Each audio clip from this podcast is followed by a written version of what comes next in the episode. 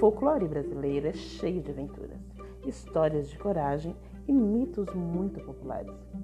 As lendas do folclore brasileiro fazem parte da cultura popular. Nasceram principalmente da cultura indígena e da miscigenação entre índios, negros e portugueses. Por isso, conhecê-las é uma forma de resgatar tradições e fortalecer nossa identidade.